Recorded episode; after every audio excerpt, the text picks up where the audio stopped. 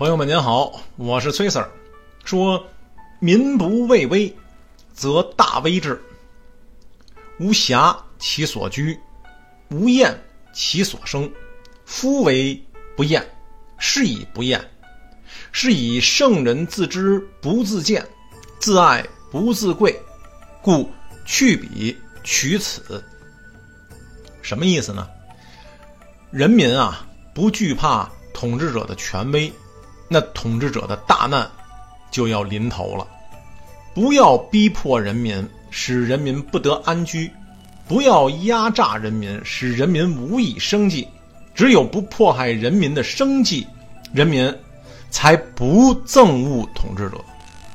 因此，圣人啊，要有自知之明，而不要自以为是；要懂得自我真爱。而不要炫耀权势，应该舍弃后者而采取前者。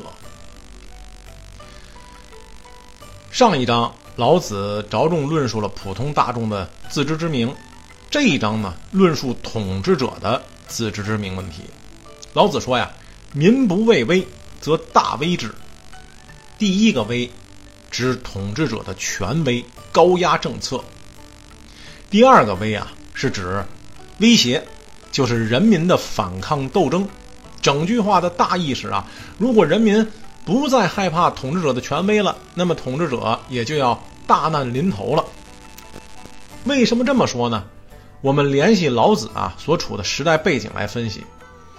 春秋晚期，社会问题啊错综复杂，其中表现最为突出的，还是统治者的生活享受问题。他们追求物质享受，骄奢淫逸。统治者呀，是民众的榜样，其生活的奢侈和行为的不检点，必将会诱发民众的强烈欲望。在欲望的驱使下，人民必然会啊，不惜一切代价，甚至冒着死亡和犯罪的危险去满足自己的欲望。当然不惧怕统治者的权威了。也就成了很自然的事儿了。那其结果会是怎样的呢？统治者的统治地位必然哎会受到威胁。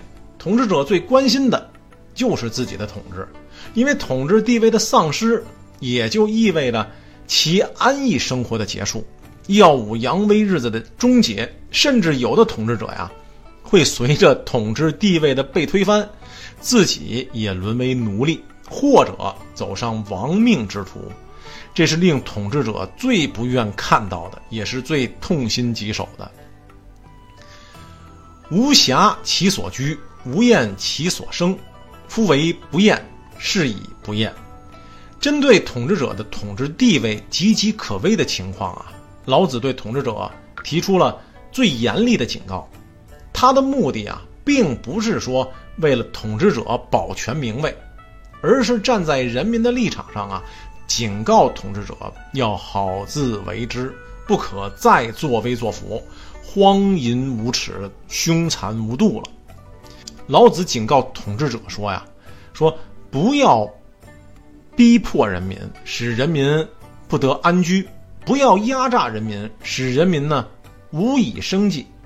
只有不迫害人民的生计，人民才不憎恶统治者。”民以生为本，如果连生计都难以维持了，那人民还惧怕什么苛政威严呢？如果人民缺衣少食、居无定所，那人民就不可能安于现状，社会发生动乱，也就成了很必然的事儿。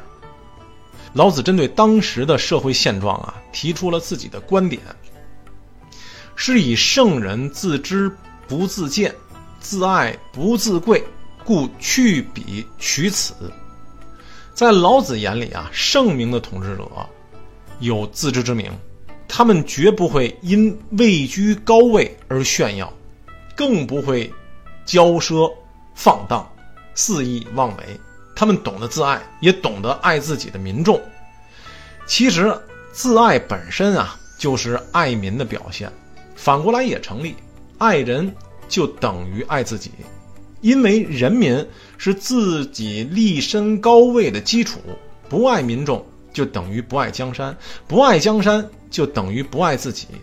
老子拿高明的统治者的行为啊，来暗示当时的统治者应如何立身处世，其忧国忧民的情怀啊，可见一斑。好，各位朋友，请您持续关注本系列作品，下一回咱们再说说这天网恢恢。